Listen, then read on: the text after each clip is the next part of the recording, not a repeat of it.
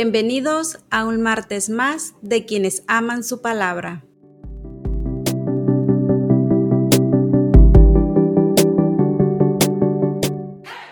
Hola, hola, ¿cómo están? Martes de quienes aman su palabra. Aquí Gamaliel Reyes saludándolos. Este día estoy solo. mi compita me dejó solo. No, no es cierto, mi compita Edgar, mi carnal, está de vacaciones. Eh, ahorita disfrutando de la familia. Entonces este martes aquí estaré solo, pero bien acompañado, ¿no? este, vamos a empezar este martes, no podemos dejar de, eh, de seguir hablando lo que el Señor nos ha encomendado que hablemos, de seguir haciendo este programa que se ha convertido en, en pieza clave ¿no? en nuestras vidas, en, en lo que Dios está haciendo en nosotros y qué alegría poderlo compartir con ustedes. Qué alegría este que algunos ahí nos escuchen. Estuve checando ahí en, en Spotify y gratamente sorprendido porque miraba que escuchan el podcast en Alemania, en, en España, en Estados Unidos, México. Y pues quienes nos escuchen de por allá, pues saludos. Supongo que en Alemania pues nos escucha eh, comunidad latina, ¿no? No creo que los alemanes entiendan mucho lo que estoy hablando. Pero qué chido. Este, les mando un saludo.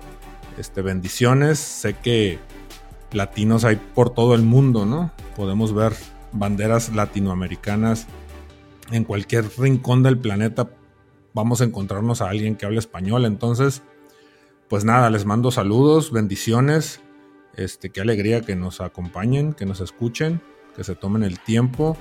Y pues el único deseo es de que todo esto sea de bendición, que la palabra del Señor este, les ilumine, al igual que nos ha iluminado a nosotros, que ilumine el camino por el que van transitando, al igual que lo ha hecho en nuestro camino y pues estamos en esta carrera y necesitamos que nuestro camino sea alumbrado y la única lámpara que hay para que ese camino se alumbre es la palabra de Dios, porque así lo cita el Salmo 119, 105. Entonces, pues nada, hoy estaré hablando sobre la recomendación del día, estaré recomendando un podcast muy interesante de el pastor Fermín Cuarto, maestro de la palabra Fermín, hace poco platicábamos de eso, Edgar y yo.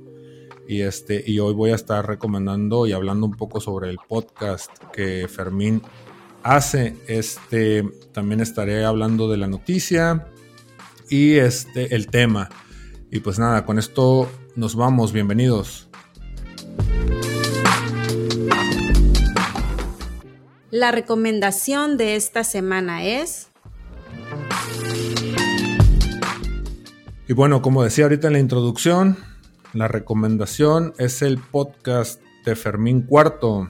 Investigando sobre Fermín, no sabía yo que se, que se apellidaba, o, su nombre completo, mejor dicho, es Fermín Caballero Elizondo. Y pues toda la vida lo he conocido como Fermín Cuarto. Entonces, de repente, cuando un artista tiene su, su nickname, su, nombre artístico, de repente no te imaginas, ¿no? Su nombre, no, te imaginas ni siquiera cómo se llama exactamente y mucho menos te imaginas cómo se apellida, ¿no? Eh, hoy me quedé sorprendido, ¿no? Al, darme cuenta cómo se llamaba Fermín, su nombre completo, Fermín Caballero Elizondo y Fermín, pues muchos ya saben quién es. Él es un, un rapero demasiado talentoso, este, que era el vocalista de una banda que se llamaba Control Machete y el señor lo alcanzó y como siempre el señor de lo vil y menospreciado escoge para avergonzar a los sabios, dice la palabra, y Fermín de venir de hablar de drogadicción, de asesinatos y de tantas cosas que él cantaba en sus rimas. Ahorita habla la palabra y, la habla con un denuedo, ¿no? Que solamente eso proviene de Dios. Y, este, y es un maestro, enseña la palabra de una manera bastante interesante e importante. Y bueno, eh, él tiene un podcast que se llama Llámale a Felipe. Este podcast eh, lo pueden encontrar ahí en Spotify y supongo que en todos los streaming de, de podcast. Este, y yo hace mucho eh, había, me había topado con este podcast Y es interesante, ¿no? Desde el, desde el nombre del podcast ya le da una connotación chida porque eh, la connotación que da eh, Fermín sobre el, nombre de su podcast es donde en Hechos, creo que es capítulo 8 por ahí, eh, se habla de que Felipe, Felipe pues era parte de, la iglesia primitiva. Es, es interesante porque hay un momento en Hechos, lo quiero contar, donde de repente los apóstoles eh, les empiezan a les empiezan a decir, ¿no? Que las viudas no están siendo bien atendidas. Y Pedro dice, ¿no? O sea, necesitamos seguir eh, nosotros pues atendiendo la oración, este, la predicación. Y pues es, muy complicado estar en todo eso y pues también estar atendiendo a las viudas y, y las necesidades, ¿no? De la iglesia. Entonces necesitamos escoger gente, ¿no? Primeramente llena del Espíritu Santo y empiezan ahí a hablar sobre eso, ¿no? Escoger gente que, se haga cargo de esto. Y, de los que brincan ahí que, que posteriormente eh, aparecen en escena, pues uno es Esteban, que posteriormente muere apedreado. Los que leen la Biblia sabrán, sabrán de lo que hablo. Y entre estos eh, también sale Felipe, ¿no? Y sucede que ahí adelante en, Hechos, después de esta selección que hacen los apóstoles, eh, se dice que, iba Felipe, que por el Espíritu Santo, el Espíritu lo guía para que vaya sobre el camino que va en el desierto, de Jerusalén hacia Gaza. Eh, dice que iba caminando y de repente se encuentra a un etíope, eunuco etíope. Este eunuco etíope se supone que era alguien ahí prominente en el, en el reino ¿no? de Etiopía. Entonces sucede que el espíritu lo mueve a Felipe para que se acerque al, carruaje de este etíope y dice la narración ahí en Hechos que este etíope iba leyendo el libro de Isaías y de repente Felipe le dice, ¿entiendes lo que lees? Y el eunuco, el etíope le contesta, pues ¿cómo voy a entender si no hay quien me lo explique? Dice. Entonces ahí eh, Felipe le empieza a explicar lo que iba leyendo. Iba leyendo sobre esta parte en Isaías que dice que, como cordero fue llevado al matadero, ¿no? Y enmudeció ante sus trasquiladores. Y ahí dice la narración en Hechos que Felipe le dio el mensaje de, de la buena noticia del Evangelio de Jesucristo. Y de repente en la narración ahí se habla de que este etíope de repente ve agua y dice pues que ahí hay agua, ¿no? Que impide que yo sea bautizado y pues se bajan y Felipe lo, bautiza y pues esa es la narración de este momento donde Felipe se encuentra con, este etíope y, pues de ahí eh, Fermín toma este nombre hacia este podcast de Llámale a Felipe, haciendo alusión de este momento donde Felipe le pregunta, ¿entiendes lo que lees? Y, este, y está chido porque Fermín pues empieza a explicar bastantes eh, pasajes ¿no? durante los capítulos que, tienen este podcast. Entonces lo recomiendo mucho porque eh, desmenuza la palabra Fermín. Repito, es un maestro de la palabra y mis respetos. Eh, enseña la palabra muy, de una manera muy entendible, muy, muy, muy digerible. Entonces, esta es la recomendación de hoy. Llámale a Felipe, podcast de Fermín Cuarto. La noticia. Y pues bueno, vamos con la noticia. La noticia sucede que eh, estaba leyendo ahí sobre un vuelo de la aerolínea Viva Aerobús que iba volando de la ciudad de Tijuana a la ciudad de Monterrey y sucede que de repente este vuelo es desviado a la ciudad de Hermosillo, Sonora. Entonces, ¿por qué fue la razón que se desvió este vuelo? Pues sucede que una persona se encierra en uno de los baños del avión una persona de 40 años, dice la noticia, y pues no salía, ¿no? Y posteriormente, pues la tripulación se dio cuenta que este hombre que se había encerrado en el baño se infligió heridas, entonces, este, se hizo cortes, ¿no? Supongo en, las, en los brazos, en las manos, no lo sé. Eh, y pues esto provocó que el capitán del vuelo pues desviara, desviara la, la ruta hacia Hermosillo y pues este hombre fue atendido ahí por paramédicos y llevado a un hospital. A lo que voy yo con esta noticia y lo que me llamó la atención es que por ahí una persona comentaba que este hombre al hacerse esos cortes hablaba de que estaba padeciendo un cuadro de ansiedad. Entonces esta persona, al parecer un, psicólogo, mencionaba que las personas que tienen ese, ese grado de ansiedad, se provocan heridas para dejar de pensar en eso que les, les está provocando ese cuadro de ansiedad. O sea, a ese grado llega ese tipo de personas que tienen una ansiedad tal que necesitan provocarse heridas, necesitan provocarse dolor para dejar de pensar en eso. Y me llamó la atención todo esto y me recordó en una ocasión que nos visitó en nuestra casa una, una prima con su familia, ¿no? Con su esposo, sus hijos. Y, y mi sobrinita, mi sobrina pues ya adolescente, ¿no? Este, pidieron permiso ella y, mi hijo para ir a un parque aquí cerca de la casa y este... Y al ratito nos, nos marcan, ¿no? Y, y mi sobrina dice, eh, le habla a mi, a mi, prima y le dice, oye mamá, fíjate que estamos aquí en el parque y estamos viendo una muchacha que está pues, sentada en una de las bancas y está llorando. Entonces eh, dice mi sobrina, este, y si nos acercamos y les hablamos y, le hablamos de Jesús y mi prima le dice, sí, adelante, háganlo. Entonces colgamos, ya posteriormente, al ratito que regresaron, ya nos contaron qué había pasado, ¿no? Entonces dice que se acercan con, con esta muchachita que estaba ahí llorando y empezaron a platicar con ella. Pues la pregunta obligada era, ¿por qué estás llorando? Y dice que esta chavita le contesta, estoy llorando porque tengo mucha ansiedad. Entonces, eh, de ahí se detonó una plática, ¿no? De sobremesa con, con, con, mis primos, con mi familia ahí platicando sobre este tema, ¿no? Y entonces estamos viviendo en una época, en, un, en una era donde eh, hemos sido abrumados eh, por las redes sociales. Eh, hemos sido abrumados por la tecnología, ¿no? Ahorita, pues todo el mundo tiene un smartphone y todos los smartphones pues traen internet. Entonces, uno puede ir en el transporte urbano, en, la calle, en donde estés, y te das cuenta que la gente está con la cabeza agachada viendo su teléfono. Incluso lo veo reunión tras reunión en mi iglesia, ¿no? Que incluso hay gente que, muchachos que están ahí enajenados con el celular, ¿no? Y sucede que pues las redes sociales están, están llenas de, de tantas cosas, de tanta distracción, pero estamos tan clavados en, el, en el smartphone, en las redes sociales, que nos hemos desconectado de la realidad, ¿no? Y hemos entrado a una realidad alterna que lejos de ser realidad, pues es fantasía porque de repente te das cuenta que que está llena, llena de selfies y de, y de fotos perfectas, con, con, vidas perfectas, ¿no? Este, de repente te topas a la gente en vivo y no, no los reconoces porque pues los conociste en, en redes sociales y, y, pues los filtros que se ponen, pues de repente cuando los ves en vivo no se parecen, ¿no? Un filtro más y hacemos café, ¿no? Entonces, eh, sucede que, que, eso está llenando de ansiedad a, la juventud. ¿En qué sentido?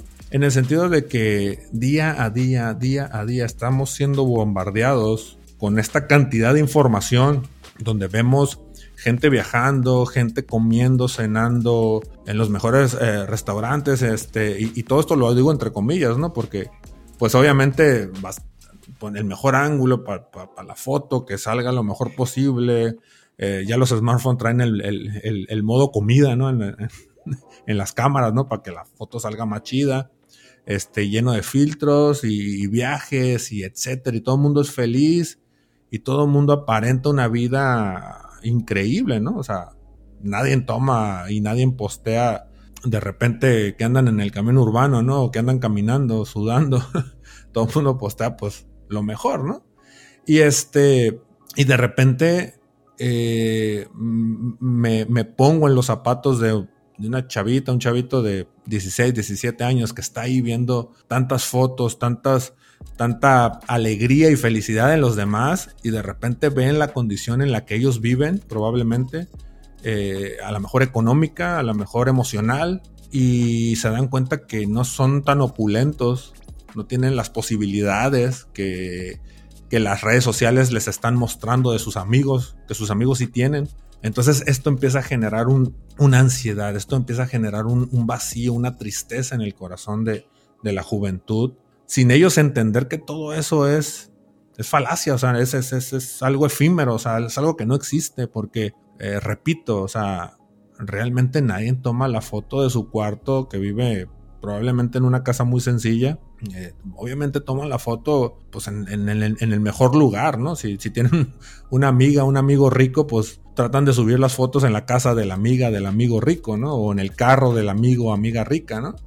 Entonces, este, de repente es tanta la, la, la poca visión, la ceguera que se, que se da por este tema de las redes sociales, que perdemos la realidad de las cosas, que perdemos el piso y empezamos con ese tema de ansiedad, de tristeza, de vacío, de infelicidad, de tantas cosas, ¿no? Entonces, obviamente con esto, pues, el ritmo de vida de ahora, pues, es de mil kilómetros por hora, ¿no? O sea, es, es, estar endeudado, es estar este, con problemas probablemente familiares, eh, tantas cosas, ¿no? Y, al final del día todo esto nos lleva a esos vacíos y a, y a esa este, falta de, de, felicidad y de tantas cosas, porque pues la ecuación está sencilla, ¿no? Al hombre le falta a Dios.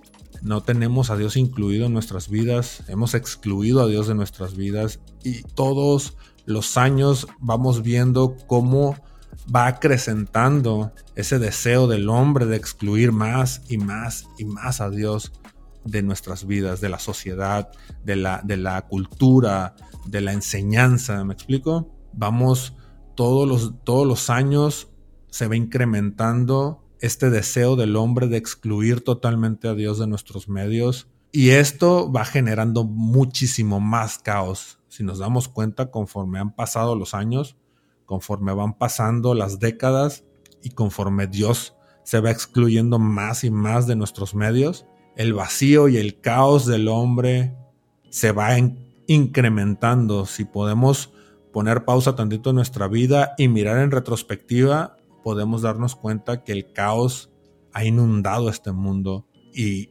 ese caos se ha apoderado de este mundo porque el hombre está empecinado de sacar a Dios de la ecuación. Entonces, ese es el principal problema porque hay tanto vacío en el corazón del hombre, porque hay tanta ansiedad, porque hay tanta tristeza, porque hay tanto eh, sin sabores en, la vida del hombre, ¿no? Porque vez tras vez el hombre va errando y va fallando, este, y va eh, desviándose tanto, ¿no? Entonces, de entrada, necesitamos a Dios en nuestra vida, necesitamos a Dios en la ecuación, necesitamos a Jesús, la salvación que, que viene por medio de Cristo Jesús, que es lo que nos trae identidad, que es lo que nos trae propósito, que es lo que nos trae un, un, un fin.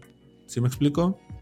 es lo que nos trae un camino trazado por el cual transitar. Las generaciones van caminando sin rumbo fijo, van caminando sin saber para dónde van, sin saber, simplemente levantándose mañana tras mañana, sin saber hacia dónde se están dirigiendo. Y de acuerdo a lo que la palabra dice, sin Jesucristo el hombre se está dirigiendo a una muerte eterna.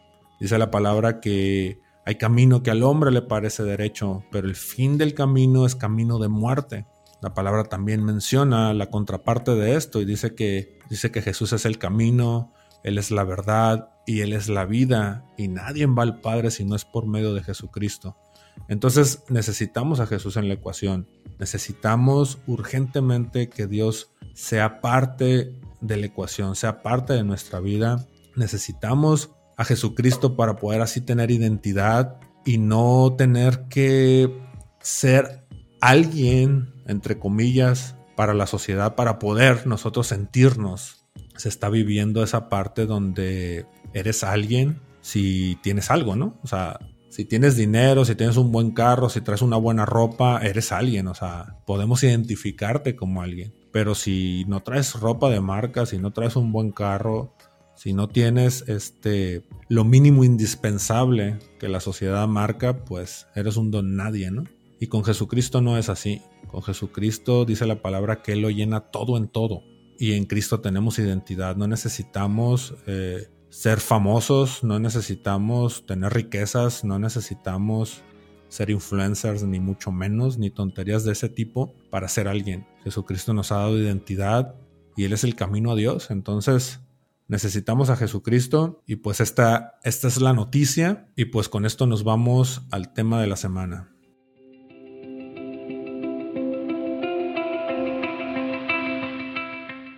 Este es el tema de la semana.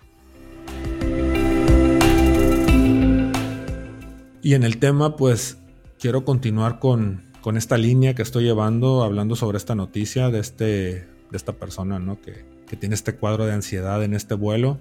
Y quiero hablar lo que la palabra nos habla al respecto. Y en Primera de Pedro, capítulo 5, versículo 7, dice, pongan todas sus preocupaciones y ansiedades en las manos de Dios, porque Él cuida de ustedes. En la Reina Valera dice, echando toda nuestra ansiedad sobre de Él, porque Él tiene cuidado de nosotros.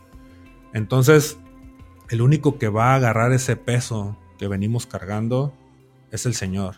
Necesitamos acudir a Él, necesitamos recurrir a Él, porque es la única manera en que nosotros podemos depositar estos miedos, estas ansiedades, estas preocupaciones. Y hay, hay, preocupaciones que creo que son parte de la vida, ¿no? Hay, hay, hay personas pues, que ya tienen una familia, que ya tienen que ver por sus hijos, por su, por su casa, y pues de repente el trabajo está escaso o hay ciertos detalles con los trabajos. Entonces hay, hay, necesidades y hay preocupaciones que creo que son totalmente válidas y que yo sé que cuando uno va a Dios las deposita en Él y el Señor las toma y Él nos ayuda, Él nos extiende la mano. Hoy leía uno de los salmos y el salmista decía, me aferro a ti, tu mano derecha me sostiene. Entonces, uno necesita aferrarse a Dios, uno necesita ir a Dios y depositar estas preocupaciones, estas ansiedades.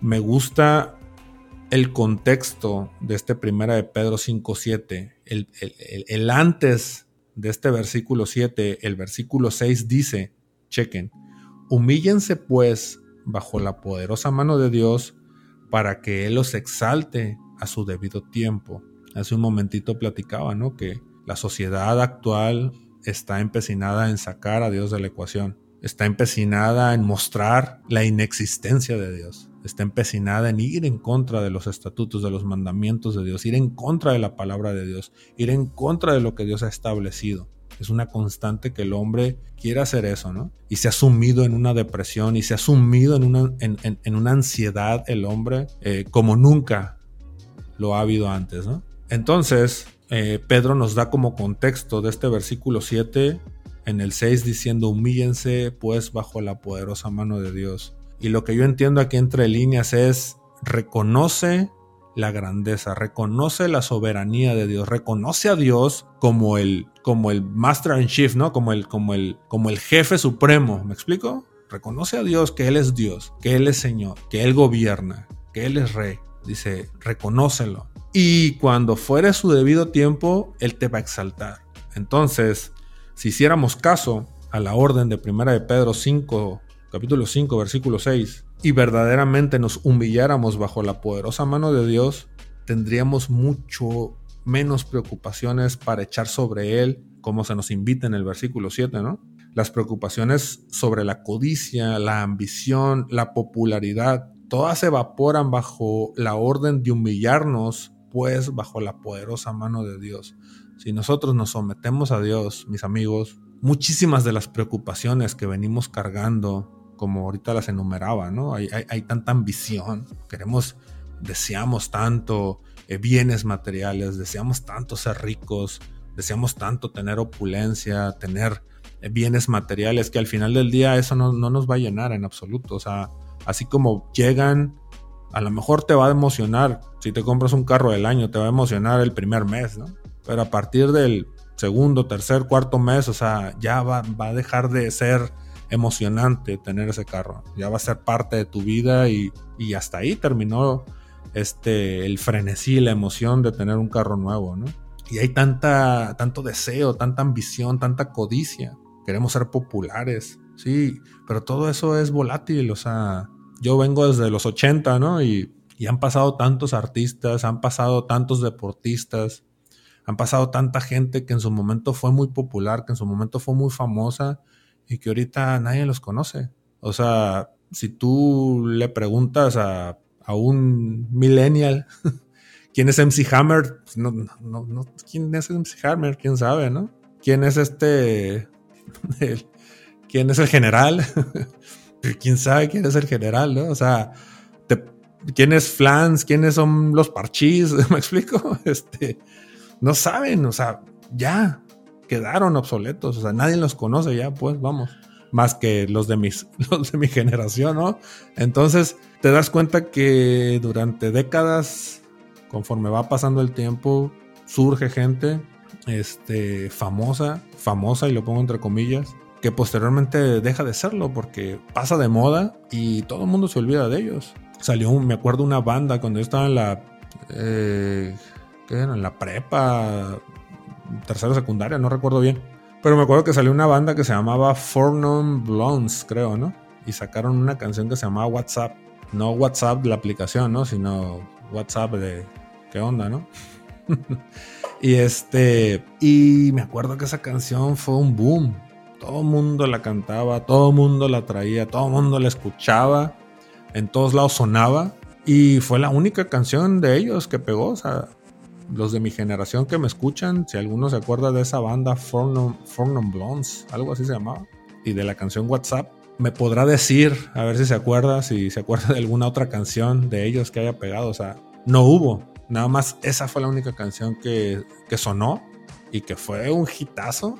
Fue súper sonada esa canción y así como, como llegó se fue y nadie más se volvió a acordar de ellos, ¿no? Entonces, ahorita si te preguntas qué pasó con esa banda, la verdad no sé. O sea, si, si están vendiendo tamales afuera del, del metro, del metro La Raza, este, pues ni cuenta uno, ¿no? Este, entonces ahí te das cuenta cómo, cómo realmente todo eso es volátil, cómo realmente así como surgen personas eh, famosas, mañana ya no están, y más ahorita, que ahorita es súper momentáneo, ¿no? O sea, ahorita algo se hace viral que normalmente cabe destacar que lo que se hace viral en nuestros días son puras tonterías, puras cosas sin sentido, puras tarugadas. Este, y así como salen, así como se hacen virales de la noche a la mañana, está, está tan rápido todo esto que el próximo mes mencionas este, lo que fue viral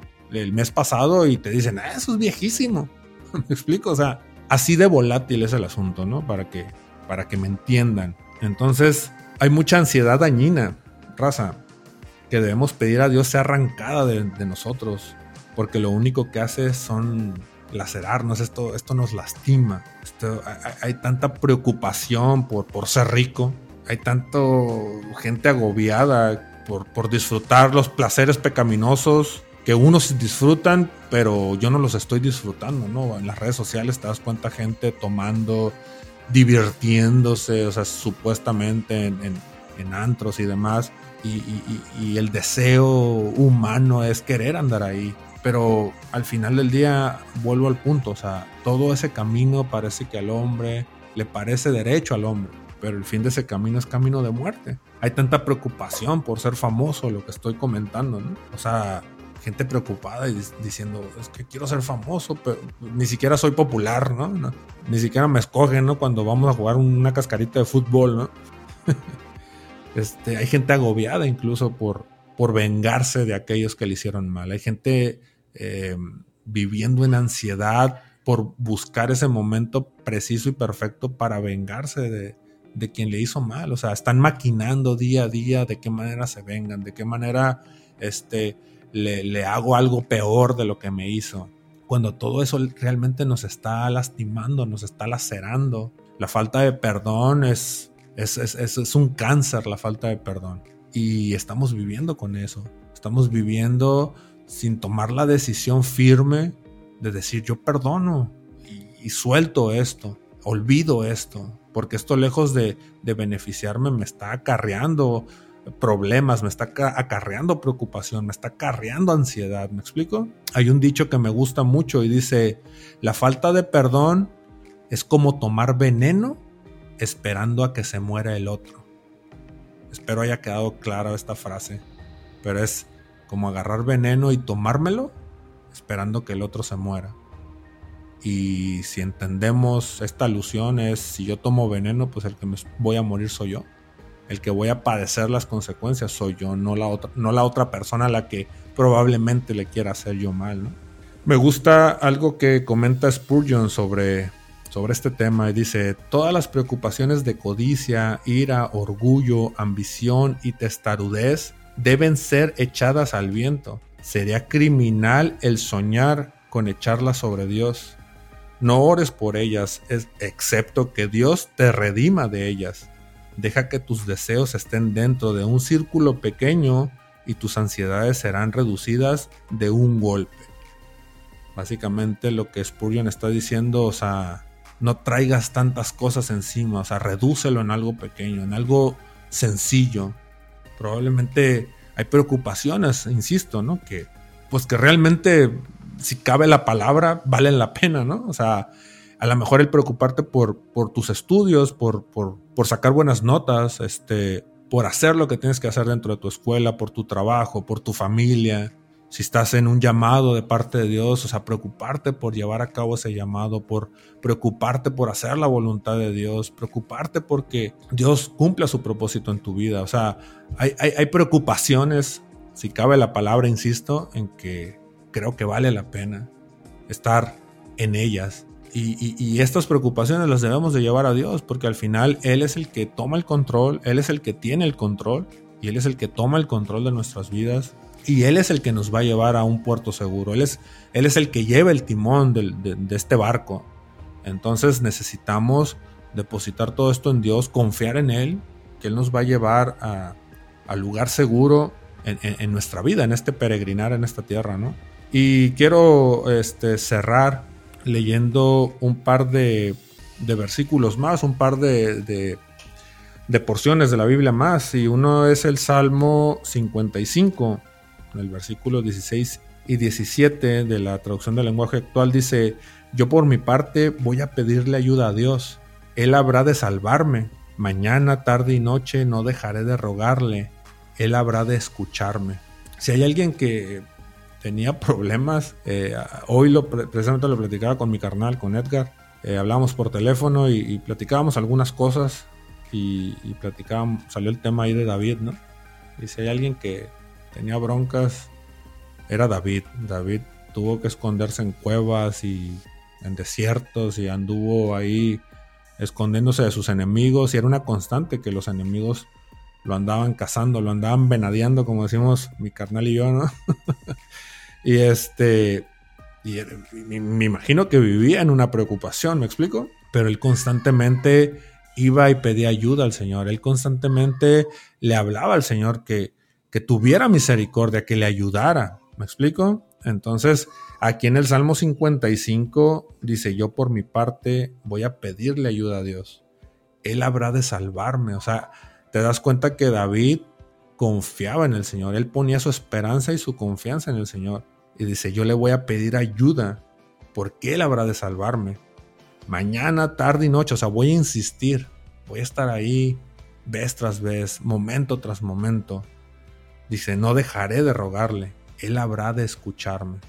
Entonces, esta posición, esta postura que toma David, el salmista, es la postura que debemos de tomar, confiando en el Señor, ir y solicitarle ayuda, porque Él habrá de salvarnos. Insistir en la mañana, insistir en la tarde, insistir en la noche, no dejar de rogarle, no dejar de pedirle, porque Él habrá de escucharnos. Está hermoso este, este salmo, Salmo 55, versículo 16 al 17. Y Pablo en Filipenses capítulo 4 del versículo 6 al 7 dice, no se preocupen por nada. Me gusta este, esta porción en Filipenses 4. Dice, no se preocupen por nada. A mí me, pasa mucho, ¿no? Que de repente hay alguna situación, ¿no? De repente el trabajo ahí de repente lo ves así medio, medio escaso o, situaciones, ¿no? Eh, hubo un tiempo esta semana pasada que estuvimos viviendo aquí mi esposa y yo, eh, estaba con, algún malestar ahí en la cabeza y, no, entendíamos ni sabíamos exactamente qué era y pues sí nos causó preocupación, ¿no? Porque fue, fueron varios días con ese dolor de cabeza y, y sí entra esa parte donde dices, Señor, necesito que nos ayudes porque, porque está pasando esto y no, entendemos ni siquiera qué está pasando, ni siquiera sabemos qué está pasando. Y a veces hay situaciones en nuestras vidas, ¿no? De salud, de economía, problemas familiares, qué sé yo. Y, y Filipenses 4, versículos 6, 7, a mí me gusta mucho porque constantemente pienso pienso en esta, en esta parte de la palabra porque dice, por, no se preocupen por nada. O sea, me gusta entender de que, de que esto es más que una sugerencia, es una orden. Yo lo visualizo como, como si un hijo, por ejemplo, tuviera que preocuparse por, por traer el, alimento del, día a la casa, ¿no? Pues al final del día eso le corresponde al, al padre, ¿no? A los padres. Este, los que deben de preocuparse son los padres, no el hijo, ¿no? Entonces, esto lo veo más como una orden, o sea, no te preocupes por nada. O sea, esto me corresponde a mí, básicamente es lo que dice Dios, ¿no? O sea, yo voy, yo, yo me voy a encargar. O sea, si tú te estás preocupando demasiado, si tú, si tú quieres tomar el control de la situación, pues básicamente lo que estás queriendo hacer es tomar mi lugar. Como si Dios estuviera diciendo, si tú, si tú quieres preocuparte, por la situación, o sea, quieres quitarme las riendas a mí para tú tomarlas. Entonces te estás metiendo en un lugar que no te corresponde. Entonces yo lo veo como una orden, no te preocupes por nada, déjamelo a mí. Dice, entonces la sugerencia de Pablo es, en cambio, o sea, en lugar de estarte preocupando, en cambio de, en cambio de eso, preocúpate por orar por todo. O sea, en cambio dice, oren por todo. Lo voy a volver a repetir. No se preocupen por nada. En cambio, oren por todo. Y luego dice, díganle a Dios lo que necesitan y denle gracias por todo lo que Él ha hecho. Entonces, lo que nos debemos de preocupar nosotros es orar por todo ante el Señor y expresarle, decirle todo lo que nosotros necesitamos. Y dice, y denle gracias por todo lo que ha hecho. Normalmente nosotros lo que tendemos a hacer es preocuparnos y quejarnos, ¿no? Entonces, cuando Pablo da la ordenanza de, en lugar de eso, oren por todo, hablen lo que necesiten y denle gracias. Esto cierra la puerta a la posibilidad de nosotros eh, quejarnos. Esto cierra totalmente la posibilidad a ir con queja. Pablo no sugiere ni ordena ir con queja, él sugiere y ordena el ir con agradecimiento, pidiendo por todo. Y luego dice, así experimentarán, o sea, de esta manera que yo les estoy diciendo es la manera en como ustedes van a experimentar la paz de Dios que supera todo lo que podemos entender. La paz de Dios cuidará su corazón y su mente mientras vivan en Cristo Jesús. Es importante, palabra tras palabra, de cada versículo, de cada capítulo que leemos, porque te va diciendo el ABC de cómo lo tienes que hacer. O sea, primeramente te está diciendo Pablo aquí, no te preocupes por, por nada. Antes bien, ponte a orar por todo y háblale a Dios al respecto de tu necesidad. Háblale a Dios lo que, lo que necesitas. Yo leía el Salmo 62 y en el Salmo 62 hay una parte que me gusta mucho en la NTV y dice, Dile a Dios todo lo que hay en tu corazón, porque Él es nuestro refugio. O sea, háblale a Dios de todo lo que hay en tu corazón. Porque nuestro corazón venimos cargando con, preocupaciones, con situaciones, con, con, tantas cosas que hay ahí. A veces cosas que nos molestan, cosas que nos entristecen, cosas que nos lastiman. Y el salmista dice, háblale a Dios al respecto de todo lo que hay en tu corazón, porque Él es nuestro refugio. Entonces Pablo es lo que está diciendo. Oren por todo y díganle, o sea, díganle de, a viva voz de lo que necesitan. Y denle gracias por todo lo que él ha hecho. Entonces así van a experimentar la paz de Dios que supera todo lo que podemos entender. La paz de Dios cuidará su corazón y su mente mientras vivan en Cristo Jesús. Es importante permanecer en Cristo Jesús. Jesús, el Señor Jesús decía en uno de los evangelios, si permanecen en mí, yo voy a permanecer en ustedes. ¿Sí? Apartados de mí, nada van a poder hacer. Es necesario permanecer en Jesús. Es necesario permanecer pegados a Él. ¿Sí? De esta manera, si permanecemos en Cristo Jesús, Él va a cuidar nuestro corazón y nuestra mente. La paz indescriptible de Dios nos va a inundar. Y esto va a echar, a botar de nuestra vida las preocupaciones, las ansiedades, las tristezas. Aquí habla de, en, la Reina Valera dice, con toda, con toda oración y ruego.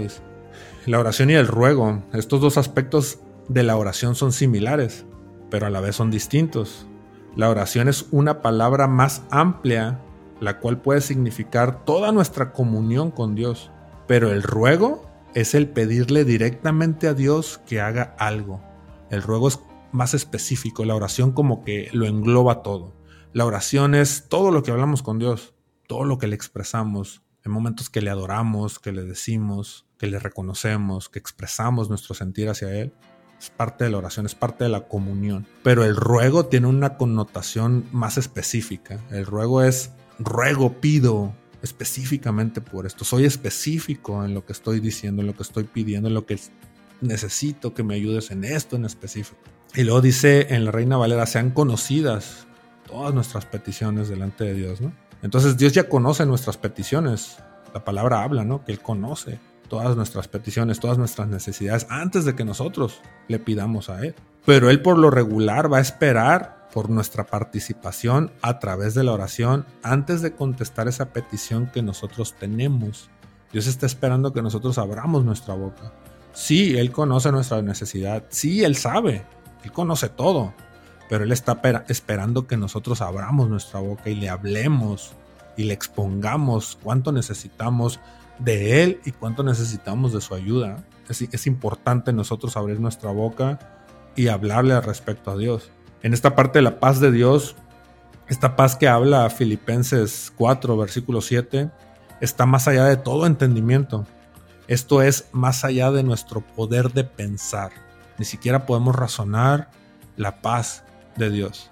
No, no, no. Nuestra, mente finita, humana, no tiene la capacidad para poder entender la grandeza y la, y la hermosura y, todos los atributos que tiene esta paz que proviene de Dios.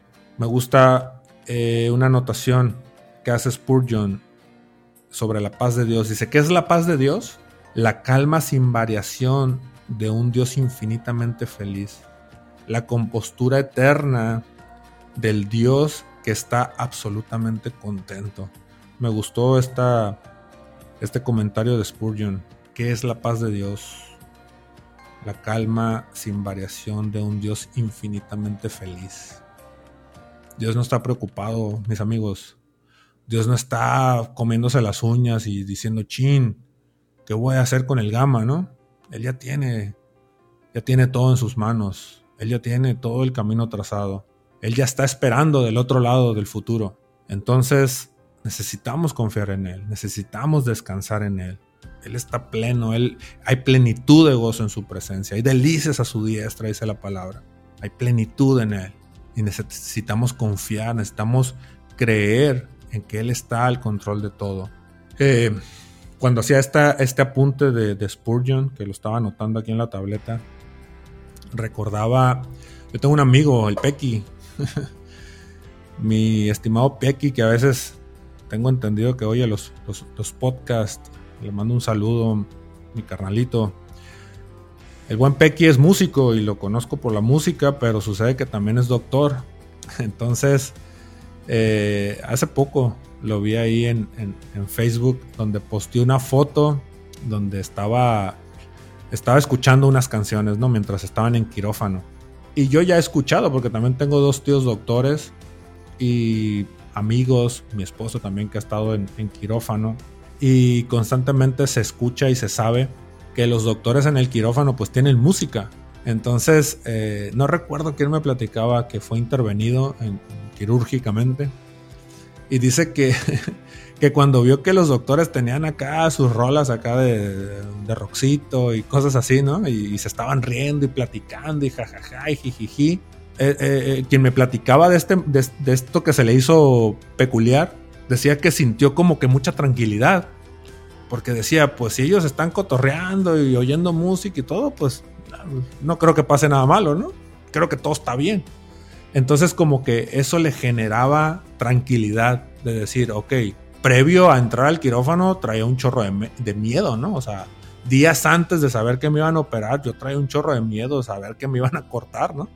Pero de repente entras al quirófano y te das cuenta que traen cotorreo ahí todos, ¿no? Los doctores riéndose y platicando y con música puesta. Y dice que eso como que le produjo tranquilidad, así como decían, pues everything will be alright, dicen la canción, ¿no? Todo va a estar bien, ¿no? o sea, todo va a estar chido, o sea, al llavazo, ¿no? O sucede también, ¿no? Cuando vas en el avión y de repente cuando, cuando tus primeras veces que vuelas, ¿no? Que no sabes nada de aviación o, no sabes nada de aviones porque pues, son tus primeros pininos volando. Cualquier ruido que escuchas sientes que el avión se va a caer, ¿no? El primer ruido que te sorprende fue es, cuando meten el tren de aterrizaje, ¿no? El que se oye acá, ¿no? Y dices, espérate, espérate, si vamos saliendo apenas, ¿no? ¿Cómo que está donde ya se va a caer, ¿no? Y de repente la turbulencia y todo, cualquier movimiento del avión, cualquier ruidito te llama la atención y dices, ching, ¿qué está pasando, no? Aguanten. Pero de repente volteas a ver a la tripulación, a, los sobrecargos, y ves que se ríen, y, y ves que pasan sirviendo comida, y, dices, órale, esta comida dan aquí, ¿no? Y el cafecito, y digo, ahorita ya todo lo venden, ¿no? Pero antes me acuerdo que hasta, hasta repetías, ¿no? Me acuerdo una vez que yo iba, iba volando y, y de repente me salieron con donas de Krispy Kreme acá y cafecito y todo. Y dije, no, pues de aquí soy, ¿no? Este, y de repente empiezas a ver que todo está relax, que todos están riéndose, platicando, todos acá chidos, pues, en paz. Y pues dices tú, no, pues todo está bien, ¿no? Pues, hay que disfrutar el viaje. Entonces, hago todo, toda esta alusión, todos estos ejemplos, porque Dios está así. Él está sonriendo, Él está feliz, hay plenitud en su presencia, hay plenitud de gozo en su presencia. Y si Él está feliz, si Él está sonriente, si en su presencia hay plenitud de gozo, ¿por qué yo he de tener miedo? ¿Por qué yo he de estar atemorizado? Él tiene todo bajo control, mis amigos. Él tiene todo bajo control. Lo único que necesitamos es ir a Él, es recurrir a Él. Necesitamos urgentemente ir a Dios. Él está ahí esperando. Él se preocupa por nosotros. Él cuida de nosotros. Lo que Pedro dice ahí es echando toda nuestra ansiedad sobre Él porque Él tiene cuidado de nosotros el Dios de la Biblia, el Dios eterno, el Dios verdadero, tiene cuidado de nosotros.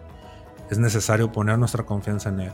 Es, es necesario creer en el sacrificio eterno de Jesucristo y Él nos va a inundar de su paz. Necesitamos a Dios. Y pues nada, con esto los dejo, con esto me despido. Ahí compartan esto que hacemos. El fin es poder bendecir a quienes escuchan Igual ahí síganos en, todas las redes eh, como llamados o somos llamados. Ya la próxima semana mi carnal estará de vuelta, ya estaremos acá juntos platicando todo esto en quienes aman su palabra. Este sigue pendiente Primera de Tesalonicenses capítulo 5 versículo 12. Léanlo de favor, ahí lo estaremos cotorreando mi carnal y yo la próxima semana. Y pues nada, con esto los dejo. Gracia y paz para todos. Adiós. Bye.